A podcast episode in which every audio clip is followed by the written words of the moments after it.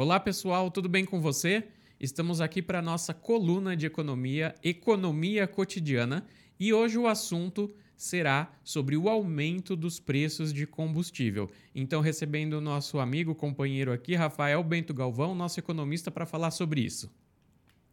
Olá a todos, é um prazer estar aqui. Obrigado pelo convite mais uma vez, Igor, e a toda a equipe Girassol. Bom, eh, vou discorrer agora sobre o aumento dos combustíveis. Né? Ultimamente, eh, ao início desse ano até, até março, a gente percebeu que houve um aumento no preço da, da gasolina. Vou começar pela gasolina. A gasolina ela teve um aumento de cerca de 14% acumulado em 2021. Né? Se a gente for nos, nos postos, a gente vai perceber que ao longo da semana sempre tem algum, algum reajuste. É uma política nova da Petrobras, né? Ela está tendo reajustes semanais, seja com aumento ou redução.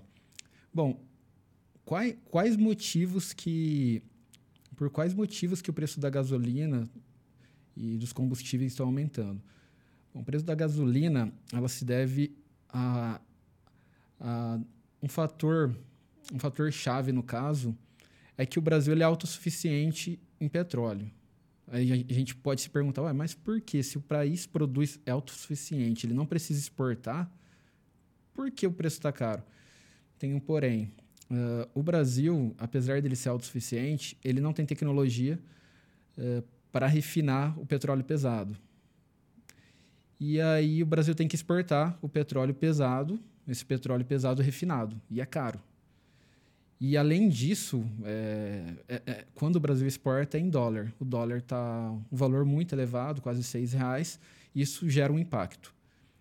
Outro fator que acarreta muito é que a, a política de preços da Petrobras, que é, é um monopólio de produção de petróleo no Brasil, ela, ela acompanha o preço do mercado internacional. Ou seja, o preço do, do barril de petróleo no, no mercado internacional influencia é, diretamente o preço no Brasil.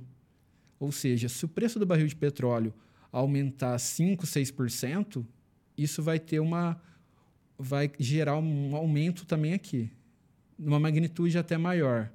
Por que até maior? Porque o preço lá é no petróleo internacional, é em dólar. Se a gente pegar, aumentou 5% do preço em dólar. Só que aí a gente tem que considerar como está o dólar em relação à nossa moeda. Então, certamente teria um outro reajuste. Isso acarreta, então, o preço da gasolina. Agora, o do álcool, eu diria que são, é um outro fator. O do álcool, a gente vai ter a pandemia influenciando diretamente. Por quê? O álcool é produzido pelos usineiros, né? É, em geral, setor citroalcooleiro. E o escopo da usina não é produzir só o álcool, ela pode produzir tanto o álcool, o, álcool, o, açúcar também, e o álcool 70%, que é voltado para no caso para combater a Covid, é um álcool mais para higienizar.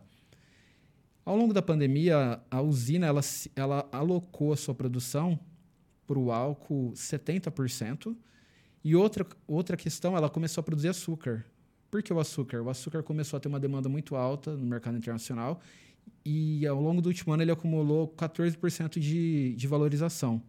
Então a usina parou de produzir o etanol não parou, né? Ela reduziu a produção e começou a faltar etanol no mercado interno. Então ele teve uma apreciação aí, já acumula 21% no ano de 2021.